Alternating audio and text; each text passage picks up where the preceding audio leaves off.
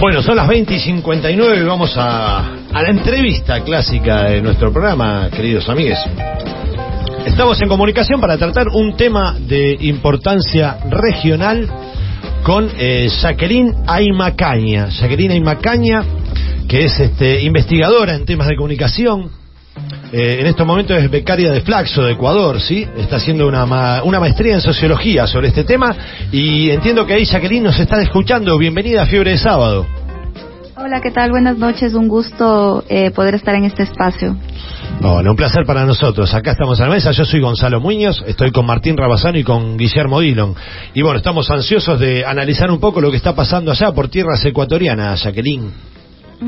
Sí, sí, han sido días en verdad muy convulsos y después del fin del paro pues han quedado muchas cosas abiertas y yo creo que toda la sociedad en verdad está eh, tratando de, procesar todo lo que ha sucedido y de ver pues eh, cómo vamos a enfrentar lo que se viene, ¿no? Entonces, bueno, un gusto estar aquí con ustedes.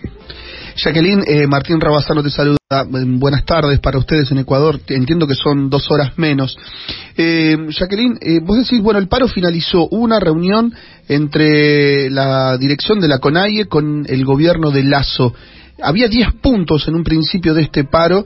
Eh, ¿qué- qué- ¿Cuál de, de esos 10 puntos se comprometieron a cumplir y cuáles no? ¿O si efectivamente van a cumplir todo lo que se pidió? Ajá. Eh, bueno, sí, sí. eh, digamos, la, última mesa de diálogo que se dio eh, es resultado de la intervención de la Conferencia Episcopal Ecuatoriana, ¿no? Bueno, ese es un tema muy interesante de analizar, el por qué la Conferencia Episcopal se presenta como mediadora, también visto desde un análisis histórico por qué es recurrente la presencia de la conferencia ahí. Eh, pero bueno, eh, esta segunda mesa se instala y, y logra, bueno, generar ciertos consenso- consensos alrededor de algunos puntos, ¿no? El más álgido era el tema del precio de la gasolina. Como ustedes saben, en octubre del 2019 el estallido se debió a que el gobierno liberalizó el precio de la gasolina y el resultado de octubre en aquel año fue la conquista, fue detener que ese decreto se, se ejecutara, no revertirlo. Eh, sin embargo, después, en la época de la pandemia, el gobierno aprueba este decreto, ¿no? De una manera totalmente, pues, ilegítima, porque eh, la conquista de octubre fue eh, justamente detenerlo. Entonces, desde allí hasta esta fecha, eh, hay una crisis eh, tremenda, una inflación en dólares, se podría decir. Eh, se ha encarecido mucho la vida y esto ha llevado a que la, la, la protesta eh, lleve como un primer punto el precio de la gasolina, ¿no?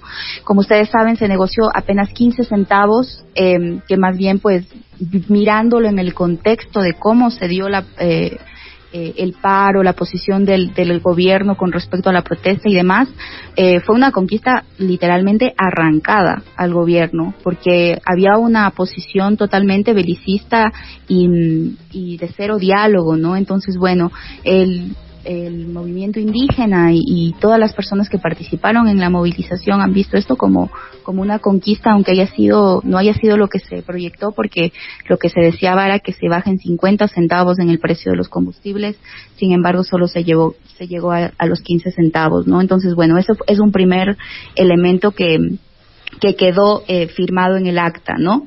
Después otro otro elemento importante es el decreto 95 que plantea no ampliar la frontera petrolera para proteger lo, los territorios, digamos, y los derechos colectivos de los pueblos indígenas. Entonces, esto lo que lo que establece es eh, no se va a ampliar la frontera petrolera y tampoco va a haber, va a haber minería en espacios protegidos, territorios ancestrales, eh, zonas arqueológicas, zonas de protección hídrica, que eran algunas de las demandas que, que, que planteaban las comunidades indígenas, ¿no? Jacqueline, Eh, otro, sí. sí, yo, hay una, hay una eh, escuchándote, eh, digo, no, no, conozco el número, pero digo, eh, en Ecuador, como en algunos otros países de América Latina, la población indígena es muy fuerte y tiene mucha incidencia.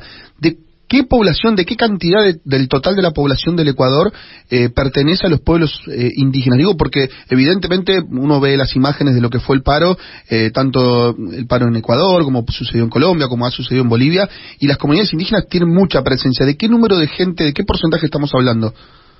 Bueno, según el último censo que, que se, digamos, mide eh, la población indígena según la autopercepción es del 45%, ¿no? Pero yo creo que este es un tema bien delicado porque eh, como dicen los analistas, Ecuador es un país con rostro andino, ¿no?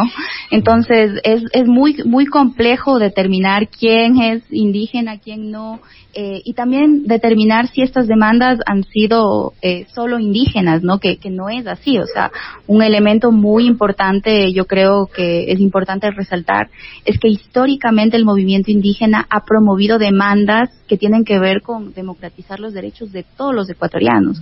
O sea, no, no permitir la precarización de la vida es un, es un elemento que no solo atañe al, al, colectivo indígena, digamos, sino a toda la población. Entonces, en ese sentido, creo que para ampliar un poco el análisis habría que verlo eh, por fuera, un poco por fuera de son demandas indígenas, son, son solo de la población indígena o el porcentaje de la población indígena. Creo que eh, el fenómeno del movimiento indígena y campesino ecuatoriano rebasa un poco todos estos criterios que ciertamente las políticas etnicistas y mismo las, los discursos auto, auto definitorios que se han planteado desde los mismos colectivos indígenas, yo creo que no son justos con respecto al, al, al papel político que, que, que juega, sigue jugando, ha jugado pues históricamente el movimiento indígena.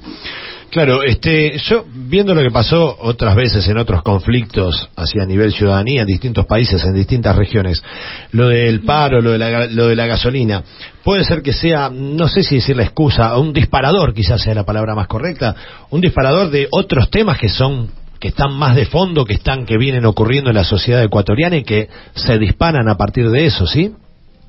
Absolutamente, absolutamente. El trasfondo del conflicto eh, que Ecuador pues ha venido levantando desde el año 2009 es sin duda la aplicación de las medidas neoliberales y los acuerdos con el Fondo Monetario Internacional.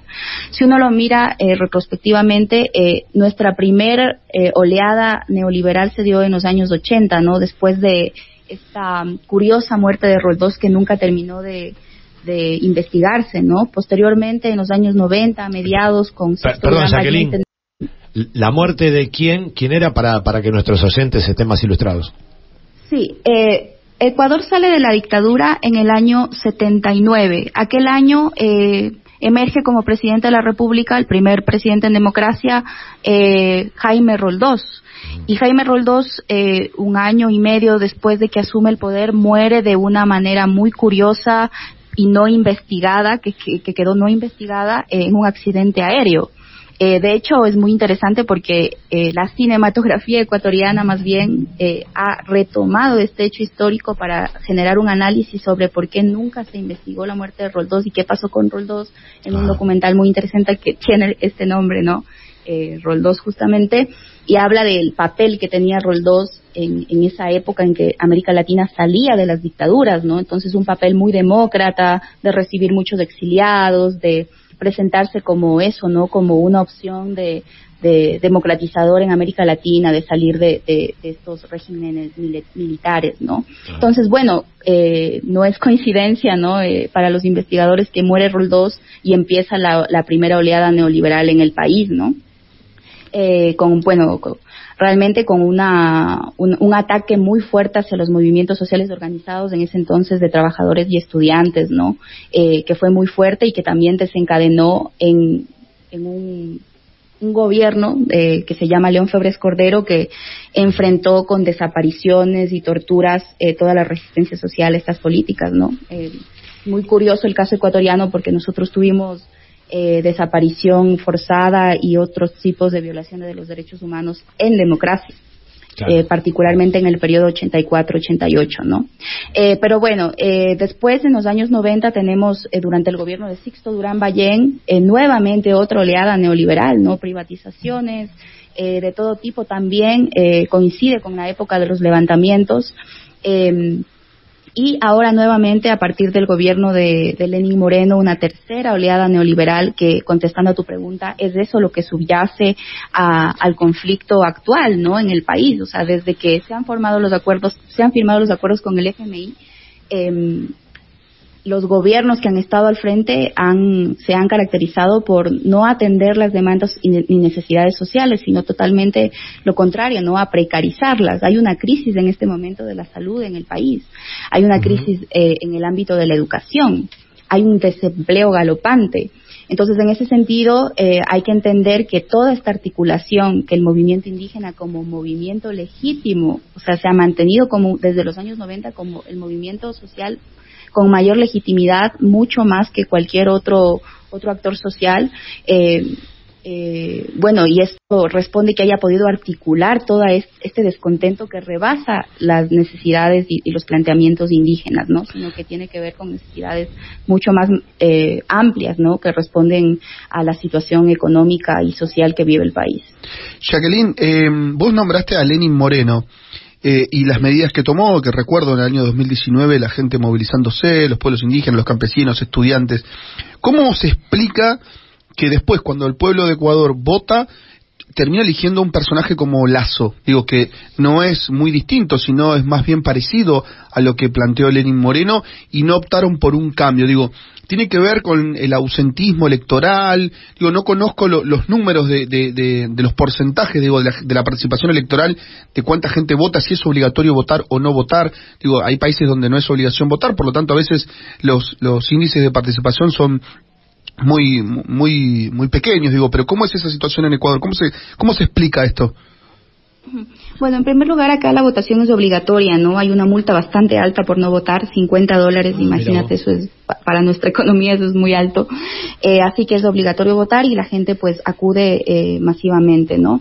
Em, pero bueno, me parece muy interesante y pertinente tu pregunta porque sobre todo yo creo que mirado desde afuera, ¿no? Desde fuera del Ecuador, eh, siempre existió una pregunta muy grande de por qué el, el, cuadro correísta no ganó las elecciones eh, en el año, bueno, el año pasado frente a Lazo y a Lenin, ¿no? Y el, el escenario político ecuatoriano aquel año fue realmente muy, muy complejo porque em, los daños de desgaste del gobierno correísta, em, más eh, cierto mm, cierto tipo de, de, gobierno, cierta mm, personalidad del presidente fueron desgastando un poco todo ese proyecto de, empoderamiento de Estado que planteaba Correa, ¿no? Porque efectivamente hasta el correísmo no se fundó Estado en Ecuador. Habían lugares donde no habían carreteras, donde no habían escuelas, ah. donde... O sea, en eso estamos eh, absolutamente claros de cómo el correísmo refunda el país en esos términos, ¿no? Eh, pero sin duda hay una, un, desgaste muy grande y también una serie de elementos que son importantes de señalar, como por ejemplo que el correísmo eh, se enfrentó mucho al movimiento indígena durante sus años de gobierno. Eh, de hecho, el justo te iba a remarcar eso, justo te iba a remarcar eso, ¿no? Hubo una crisis ahí en la relación entre Correa y los movimientos indígenas. Desde el inicio, porque si tú te pones a ver en términos históricos, o sea, Correa es resultado de 10 años de sí, de, sí, sí, claro, de 17 años de lucha social que inicia en los 90 con los levantamientos indígenas, que desde luego no fueron solo indígenas, hay una coordinadora de movimientos sociales que lucha mucho contra el neoliberalismo en los años 90, pero todo este este este descontento, esta movilización, esta organización eh, se condensa en el año 2007 con con el triunfo de Correa, ¿no? Sin embargo, eh, ya al año siguiente, cuando se forma la Asamblea Constituyente, hay un quiebre con respecto al, proyecto correísta y al proyecto del movimiento indígena, ¿no? Entonces, desde entonces, eh, los roces fueron solo eh, en crecimiento, digamos. De hecho, lo que te estaba mencionando era que durante el correísmo se aprueba el COIP, el Código Integral Penal, que mm, establece como un delito la resistencia, cuando la Constitución lo permite. O sea, ese ah, tipo de elementos muy complejos, ¿no es cierto? Eh, porque, pues, finalmente todos en el país, pues, esperábamos eh, que, pues, el gobierno llevara de la mano o, que el movimiento indígena fuese parte del gobierno con Otra cosa, totalmente. Entonces, bueno, esto es un elemento importante de entender para ver por qué eh, gana Lazo en el 2000, eh, en el 2021, ¿no? El año anterior. Sí. Entonces tenemos, sí, tenemos Sí, perdón, ¿me ibas a decir algo? No, iba a decirle a la gente, estamos hablando con, con vos, con Jacqueline y Macaña, este, que sos parte de la Facultad Latinoamericana de Ciencias Sociales, Flaxo, de Ecuador, que sos becaria. Y como para cerrar, te iba a decir, bueno, ¿cómo, cómo ves que se resuelve esto? Eh, ¿Hay fin de un gobierno, fin de etapa o no?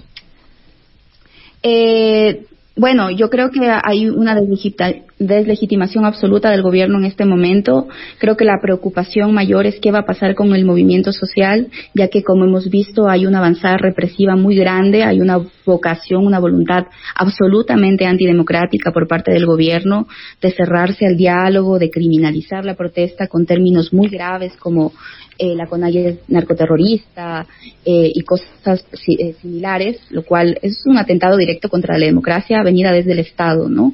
Entonces preocupa mucho qué va a pasar. Eh, Leonidas hizo así un juiciado eh, el 14 de junio, cuando empiezan las protestas de detenido y se le eh, aplica un juicio por paralización de servicio público en base al artículo 283 del, del COIP, ¿no? del Código Integral, y él se va a enfrentar a la justicia este 4 de julio. Entonces, eh, entre los analistas hay toda un, un, un temor, bueno, una expectativa de que qué va a suceder con este juicio, de si el gobierno va a empezar a criminalizar a los dirigentes y cuáles van a ser las consecuencias para el movimiento social de una política de este tipo eh, por parte del Estado, ¿no? Que no la vemos hace pues de una manera tan fuerte no la vemos hace mucho tiempo, no siempre el movimiento social ha sido criminalizado, pero eh, los niveles que ha alcanzado eh, la, la, violencia en la protesta eh, dejan muchas preguntas abiertas con respecto a eso.